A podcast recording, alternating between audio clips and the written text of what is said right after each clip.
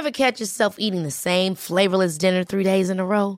Dreaming of something better? Well, HelloFresh is your guilt-free dream come true, baby. It's me, Kiki Palmer. Let's wake up those taste buds with hot, juicy pecan-crusted chicken or garlic butter shrimp scampi. Mm. Hello Fresh. Stop dreaming of all the delicious possibilities and dig in at HelloFresh.com. Let's get this dinner party started.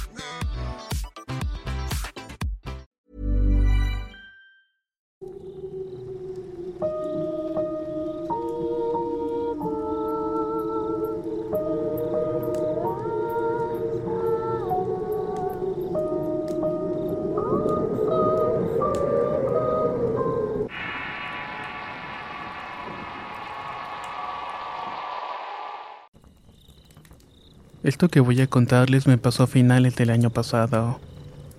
Soy originario de Monterrey, Nuevo León y mis abuelos tienen un rancho algo lejos de la ciudad.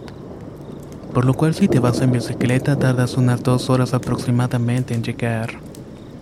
Mi padre y yo habíamos llegado a la ciudad como a eso de las 2 de la mañana cuando nos dirigimos al rancho. Todo pasó normal, pero al llegar a la casa mi abuela estaba fuera. Nos bajamos del auto para preguntarle qué pasaba y nos dijo que estaba esperando al abuelo. Había ido a revisar unos cerdos hacía como una hora y no volvía. Papá y yo nos miramos y él le pidió a la abuela que entrara a la casa. Mientras que a mí me dijo que volviera al auto y tomara el arma que tenía en la guantera. La tomé junto con una pequeña linterna. Se la a mi papá y nos dirigimos al chiquero de los cerdos. Inmediatamente en la entrada vimos un rastro de sangre. Papá recargó el arma mientras que yo iba alumbrando el rastro de sangre hasta que encontramos al abuelo yaciendo en el suelo lodoso.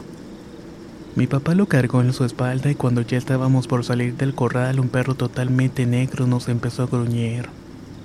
Era como si nos hubiera estado esperando. Pero seguimos caminando lentamente hasta salir por completo de la estructura. Nunca le dimos la espalda al animal y nos fuimos directamente a la casa. Ese perro nos gruñía, ladraba y nos acechaba cada vez más y más cerca. Cuando estábamos a unos 30 metros de la casa, alcanzó y balanzó a mi padre dejándolo en el suelo. Mi abuelo cayó unos metros de él y en ese instante el animal me miró enseñándome los colmillos. Dejó a mi padre y comenzó a aproximarse lentamente. Me miraba fijamente y juraría haber escuchado una voz que me dijo, No te muevas, te quiero aquí. Al escuchar esas palabras mi cuerpo dejó de responderme por un lapso de 15 segundos. El decir el tiempo en que tardó mi padre en levantarse y gritarle a mi abuela para que trajera una escopeta. Fue entonces que pude reaccionar y mirarme alrededor buscando algo con que defenderme. Alcancé a ver el arma, así que la tomé y aunque no sabía disparar, le apunté y presioné el gatillo. La bala dio en un costado al perro, el cual salió corriendo y aullando de dolor aunque más que un aullido sonaba como un alarido humano. Mientras tanto yo estaba en el suelo ya que el retroceso del arma me había tumbado. Mi papá tomó a mi abuelo y me jaló del brazo llevándome a la casa. En el porche estaba mi abuela esperándonos y entramos a la casa y mi papá recostó a mi abuelo en el sillón mientras repetía una y otra vez. Maldito don Julio. Por lo que yo sé, don Julio es una persona del pueblo la cual hace favores a la gente a cambio de un precio bastante caro. Y precisamente había sido él el que había visitado el rancho aquella noche.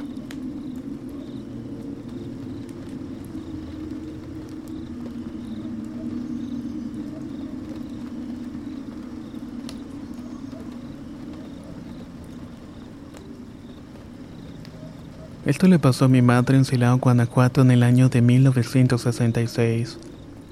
En ese entonces vivía por la calle de Limón entre Carmen y La Paz. Ahí tenía una vecina que se llamaba Lidia con quien siempre se la pasaba en la tarde-noche. Ella tenía un esposo que tomaba bastante. Lidia por esta razón siempre lo esperaba en la puerta. Mi mamá tenía seis años y se salía en la noche a acompañarla porque la señora Lidia no tenía hijos. Se quedaba con ella hasta que llegara su esposo y eso pasaba todos los días. La calle era un callejón empedrado y un día estaban en la puerta sentadas. Más adelante de la calle habían dos bancas de piedra fuera de una casa y la calle estaba solitaria. Mi mamá volteó y vio a una mujer de blanco sentada en una de esas bancas. Le preguntó a Lidia si no sabía quién era, lo que ella le respondió que se asomara para ver si no era Mari, una muchacha que normalmente esperaba ahí a su novio. Mi mamá fue a hacerlo, pero dijo que no era ella. En ese momento salió el hermano de mi mamá Chava a decirle que ya se metiera en la casa, pero no le hizo caso. Solo le dijo que dejara la puerta emparejada y que ahorita se metía. En ese momento se levantó la muchacha de la banca. Como casi no había luz en las calles, seguía sin distinguirse quién era. Lo que sí se podía ver es que traía un vestido blanco hasta la rodilla y tenía el cabello largo hasta la cintura. Luego comenzó a caminar hacia donde estaban ellas. Lidia le dijo en voz baja que se fijara bien si la saludaba. Pero cuando la mujer pasó caminando justo enfrente de ella, se volteó hacia el lado contrario. Pasó de largo hasta que se paró en la esquina de la calle como 50 metros cerca del templo del Carmen. La mujer volteó hacia los lados y de pronto pegó un lamento largo y ensordecedor, seguido del sonido de los cascos de un caballo. En ese momento la mujer ya no estaba en la esquina, sino que venía corriendo por la calle contraria. Se asustaron tanto que no tuvieron ni tiempo de meterse a la casa de Lidia. Del miedo se tuvieron que arrastrar para meterse a la casa y mi madre estaba llorando paralizada. Lidia la tuvo que jalar para meterla. En la prisa dejaron la puerta abierta y la mujer estaba justamente afuera de la casa cuando volvió a gritar. Y de nuevo volvieron a escuchar las pisadas de caballo. En ese momento escucharon que venía llegando el esposo de Lidia borracho y gritando en la calle como siempre lo hacía. Le dijo a Lidia que por qué tenía a su mamá en la casa tan noche llorando. Lidia le respondió que acababan de ver a la llorona y escucharon los gritos. El esposo solo le dijo que agarrara a mi madre y la fueran a llevar a su casa. Llegó mi mamá en la casa y mi abuela preguntó por qué estaba llorando. Ella le respondió que acababan de ver a la llorona. Mi abuela entonces solamente respondió, Eso te pasó por no obedecerme cuando te hablé. Y de esta manera la historia quedó como una anécdota.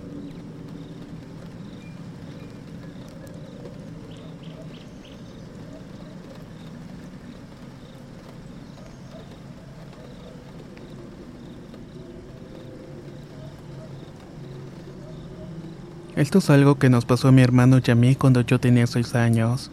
Cabe mencionar que actualmente tengo 18. Nos daba miedo la oscuridad y por ello siempre dormíamos con la luz del cuarto prendida. Esto porque mi hermano se quejaba que había un chico que lo molestaba por la noche. Yo jamás le creí hasta que un día me fui a dormir tarde y al abrir la puerta del cuarto lo vi. Estaba en cuclillas jalándole las piernas a mi hermano.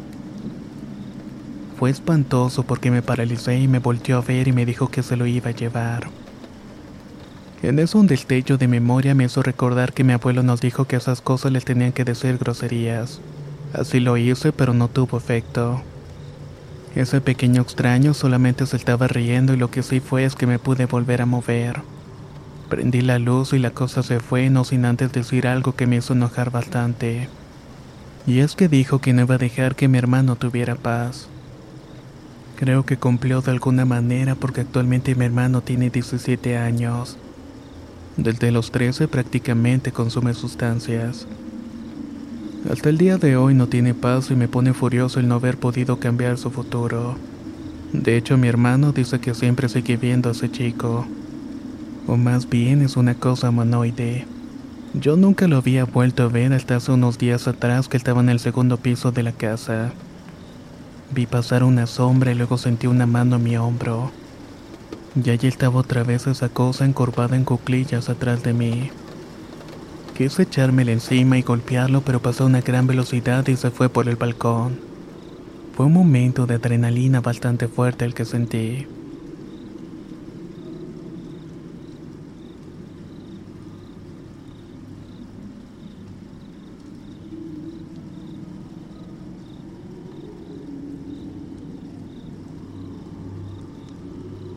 Les voy a contar una historia corta que le sucedió a mi abuela. Le pasó cuando tenía entre 6 y 7 años aproximadamente. Su mamá era extremadamente pobre y se vio obligada a dejarla abandonada. En ese momento fue que la recogió de la calle el que sería su padre. Este hombre vivía en una finca que tenía un potrero gigante y una casa en medio. Por lo general él se iba muy temprano para trabajar, pero en lugar de llegar a tiempo a trabajar se demoraba porque se iba a beber. Mi abuela lo esperaba todas las noches sentada en una piedra gigante abrazándose las piernas. Dice que a las 8 de la noche se le apareció un hombre alto con un porte muy elegante y muy abrigado. Tenía un sombrero que apenas dejaba ver unos ojos deslumbrantes. Al verlo sentía temor y siempre se le presentaba por unos 10 o 15 minutos el desaparecer anunciaba que ya venía su papá en poco tiempo. Y como siempre era así, pero borracho. El último día que vio ese hombre fue diferente, ya que duró como unas dos horas frente a ella y su papá no apareció. Pasó el tiempo y esa vez el hombre se convirtió en un gato de color negro. Solo que ella en su inocencia intentó agarrarlo y se fue corriendo tras de él llegando hasta el pueblito. Ese gato la condujo hasta donde estaba su padre. Él la vio y enseguida la abrazó y le dio algo de comer. Todo bien y lo más extraño fue que al volver a la casa le habían sacado las cosas de valor que tenían. Por lo que mi abuela piensa que si eso no hubiera pasado, quién sabe qué hubiera sido de ella si se quedaba en la casa.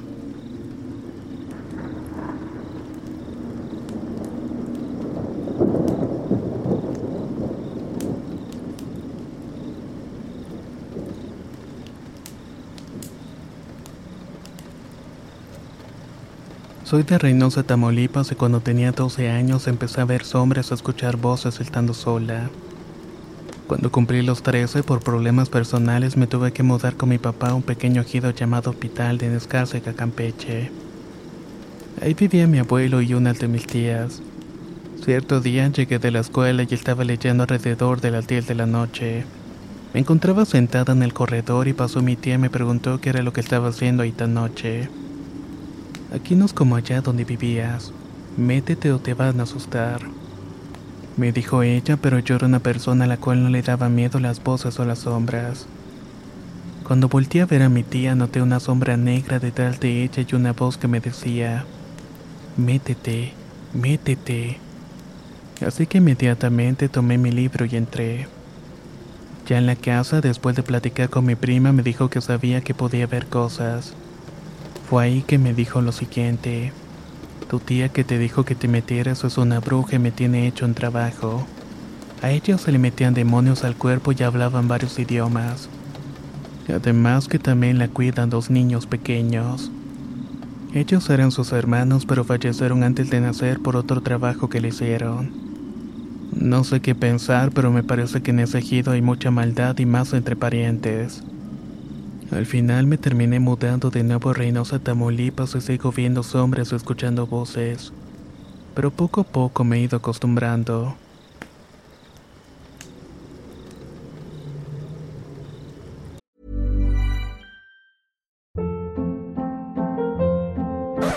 Up. What was that? Boring. No flavor. That was as bad as those leftovers you ate all week. Kiki Palmer here, and it's time to say hello to something fresh and guilt-free. Hello Fresh. Jazz up dinner with pecan-crusted chicken or garlic butter shrimp scampi. Now that's music to my mouth. Hello Fresh. Let's get this dinner party started. Discover all the delicious possibilities at hellofresh.com.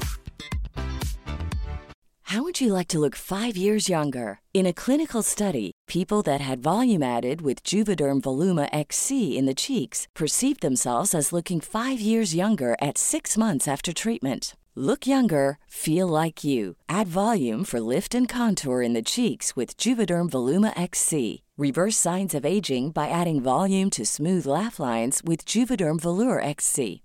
For important safety information and to find a licensed specialist, visit juvederm.com. That's J U V E D E R M.com. Not for people with severe allergic reactions, allergies to lidocaine, or the proteins used in Juvederm. Common side effects include injection site redness, swelling, pain, tenderness, firmness, lumps, bumps, bruising, discoloration, or itching. There's a risk of unintentional injection into a blood vessel, which can cause vision abnormalities, blindness, stroke, temporary scabs, or scarring. Talk to a licensed specialist to find out if it's right for you.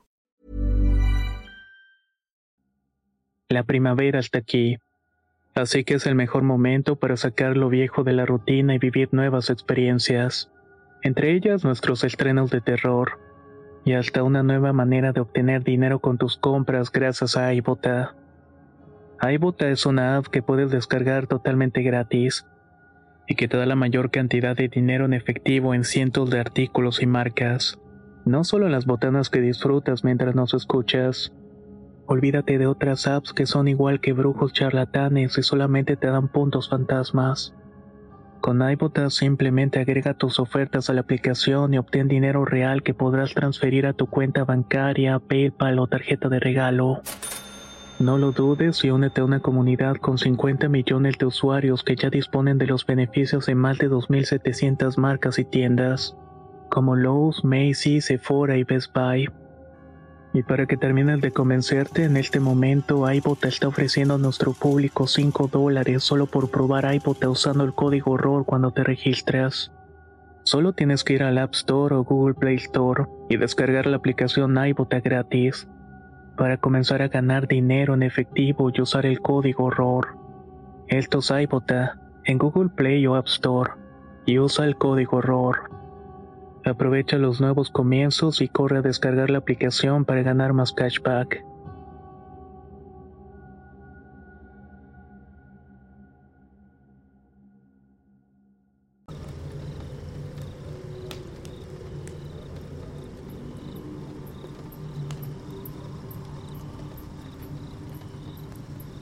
Esta historia me la contó un amigo y le pasó cuando vivía en Veracruz, cerca del bosque con su madre y dos hermanos. Un día su madre los mandó a él y a su hermano mayor al bosque a cortar un poco de leña. Estuvieron recolectando casi toda la tarde y volvieron casi al anochecer. De regreso se toparon en el camino con unos niños que le pidieron jugar con ellos. Se les hizo raro puesto que era tarde y no conocían a nadie que vivía cerca. Además de que al caer la noche dentro del bosque no se podía ver absolutamente nada. Eran unos niños a los que nunca habían visto. Por todo esto le respondieron que no, ya que ellos insistieron, pero esto seguía negándose. El terror se hizo presente cuando la voz de los niños se tornó aguda y demoníaca. Al tiempo que iban cambiando de forma, su piel se volvió de un color azul. Le salieron enormes colmillos y los ojos se enrojecieron.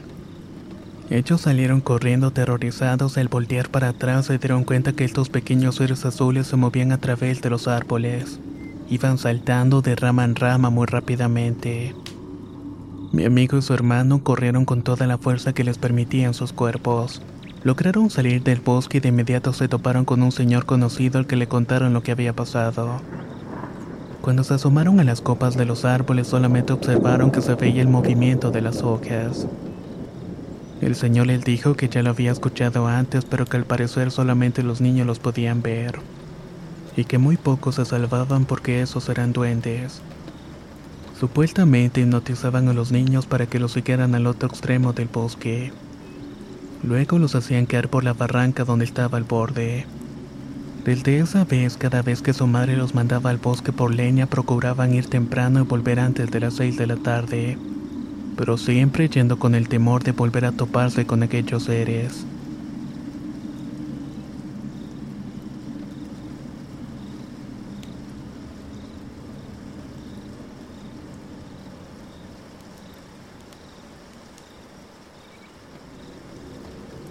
Soy de Poza Rica, Veracruz y esta historia me pasó cuando tenía 18 años. Una tarde regresaba con un amigo de ver a nuestras novias y por no caminar mucho decidimos cortar camino por un cementerio.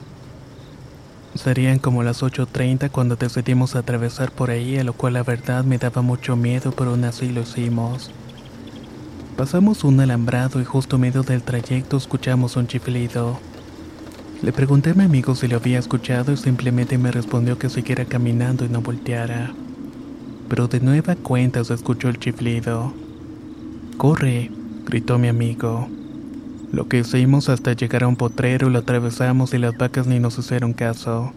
Cruzamos un portón y no avanzamos ni cinco metros cuando las vacas de pronto comenzaron a alborotarse. Ahí seguimos corriendo hasta llegar a donde había luz de unos postes. Yo le pregunté a mi amigo qué había sido todo eso, pero no tenía idea alguna. Solo sabemos que desde entonces no volvimos a pasar por el panteón, y mucho menos a esas horas de la noche.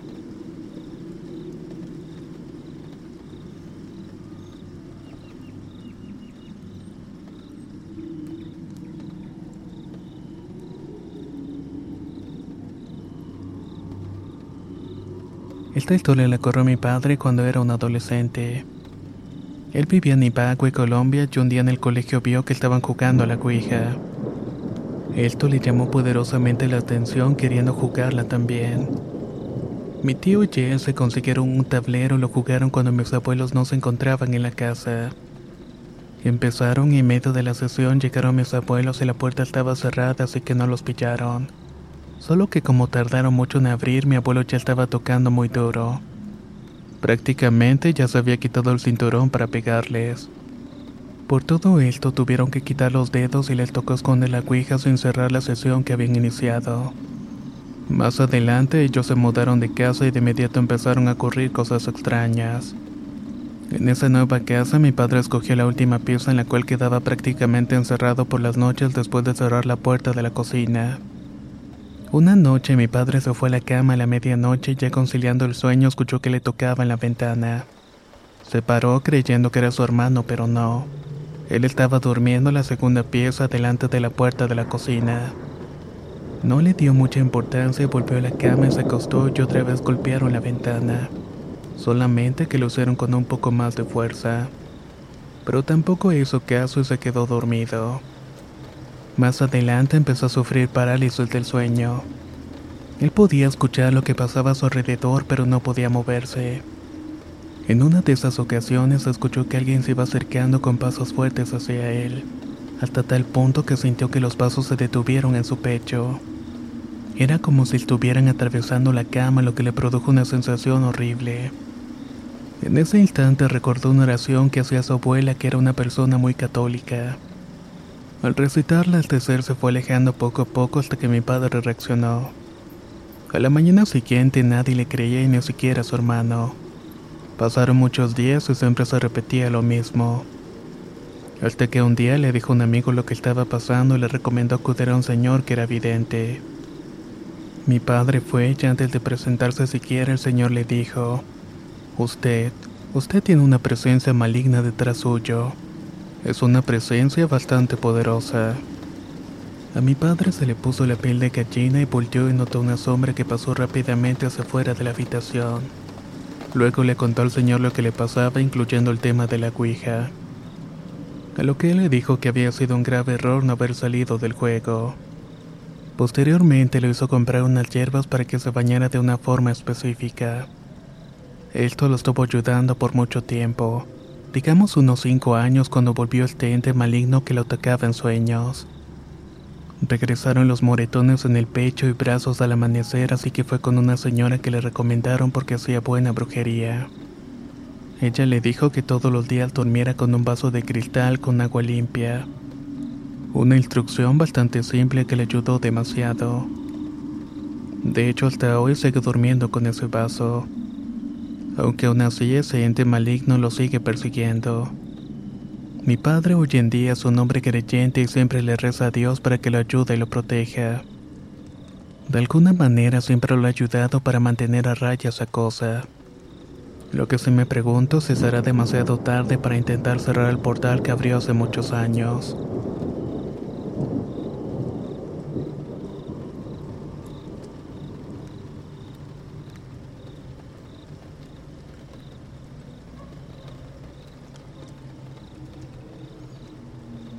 Quiero contar una anécdota bastante corta y mencionar que siempre me pasan cosas inexplicables. Por ejemplo, una noche que estaba vendiendo tamales con mi abuela y que regresamos en la madrugada a la casa. Manejando de camino casi llegando se nos apareció un pájaro gigante. Sus alas eran enormes tanto como el ancho de la calle. Este voló sobre nosotros y mi padre aceleró dejándolo atrás. Yo lo seguí viendo por el retrovisor y lo vi saltar por una cerca. Esa noche tuve que dormir con mis padres. Por la mañana salimos sin decir una sola palabra, pero cuando yo me asomé vi claramente unas huellas de pájaro que avanzaban hasta convertirse en pies humanos. Realmente es una experiencia que me impactó bastante en aquel tiempo.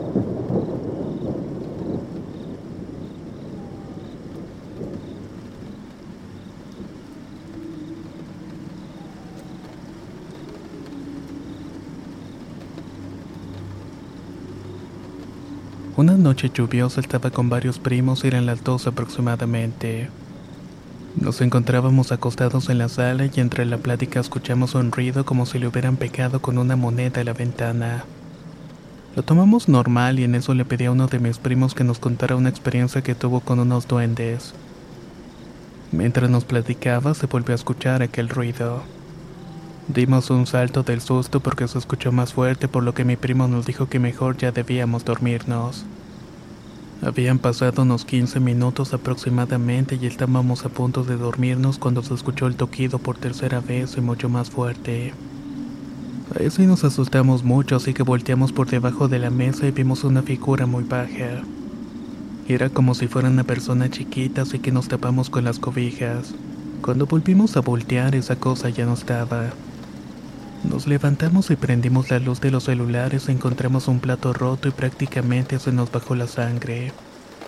Era imposible que se hubiera quebrado sin darnos cuenta ya que era de un vidrio muy grueso y pesado.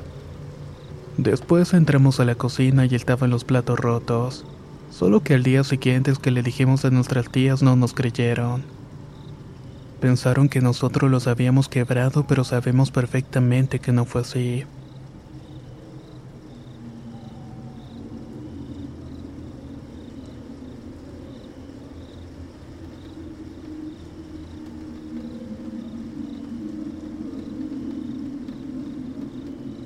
Soy de un pueblo llamado Guadulza en el estado de Veracruz, México. Un día de vacaciones de verano, mis amigos y yo tuvimos la brillante idea de meternos a un panteón de noche. Eran tantas nuestras ganas de entrar que hasta pasamos desapercibido a un anciano que cuidaba la entrada. No teníamos nada más que la luz de una lámpara y era tanta la oscuridad que hasta nos parecía ver cosas raras. Empezamos a caminar y nos adentramos en las tumbas, al tiempo que se iba escuchando diferentes ruidos y lo más escalofriante es que también sonaba el llanto de un bebé. Quise creer que el ruido venía de las casas cercanas y continuamos caminando, pero la tensión se iba haciendo más y más grande. Hasta que llegamos a un árbol de almendras y debajo de él había un demonio que tenía una pata de cabra y una de águila. Nos quedamos paralizados por unos segundos y después corrimos hasta la salida. En el trayecto empecé a ver gente con ropa antigua que nos estaba mirando. Entre más corríamos, más alejaba la luz de la entrada, hasta que por fin nos topamos con el anciano que estaba cuidando la entrada. Él solamente riéndose nos dijo que eso nos pasaba por entrometidos y por andar molestando a los que están descansando. Créame que fue una lección que nunca olvidaremos.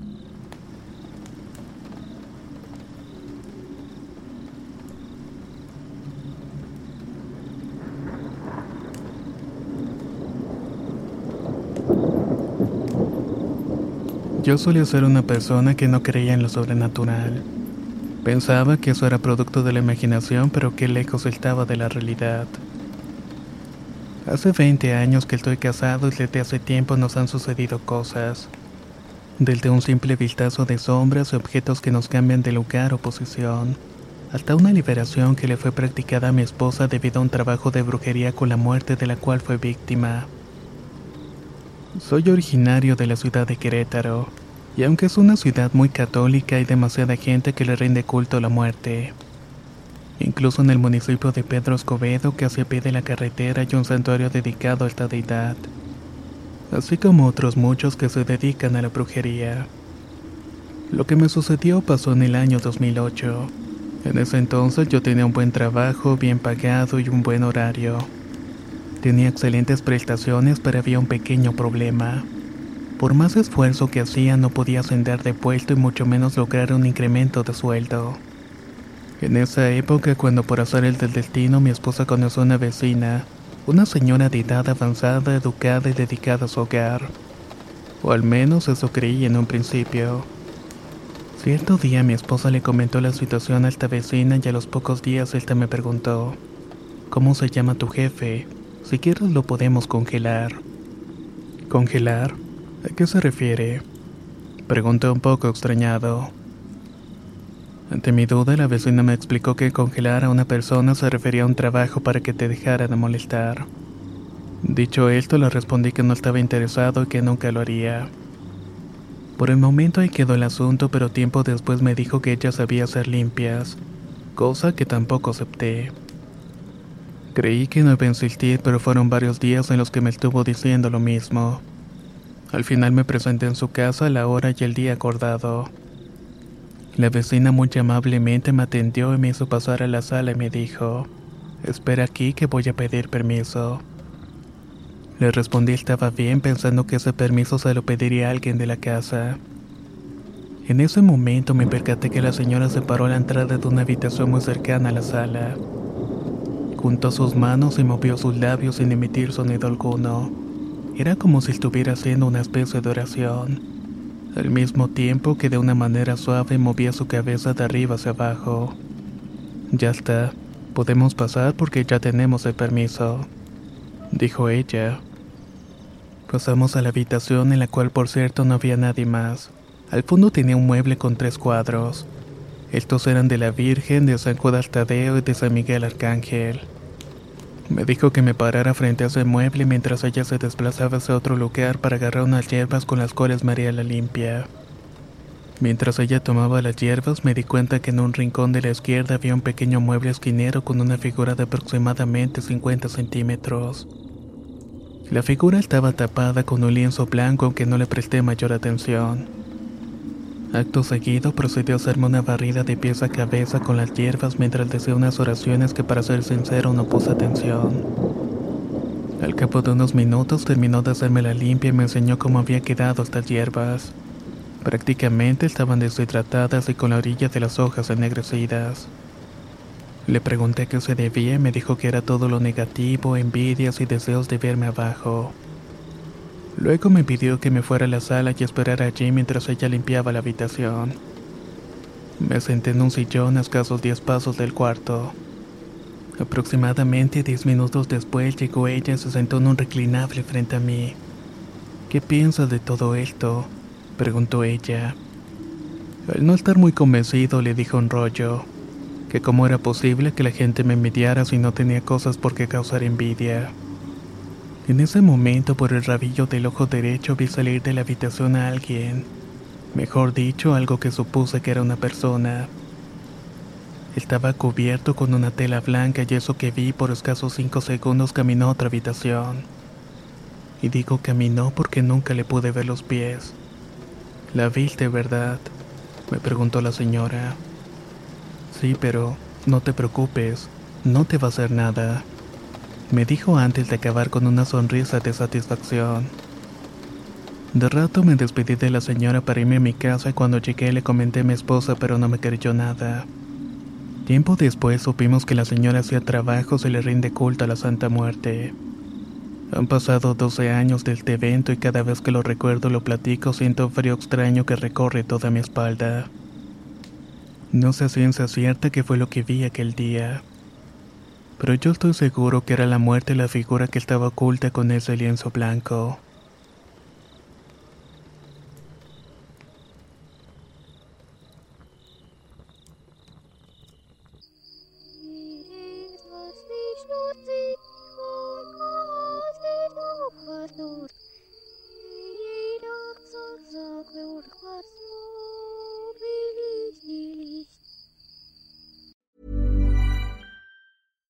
Catch yourself eating the same flavorless dinner three days in a row?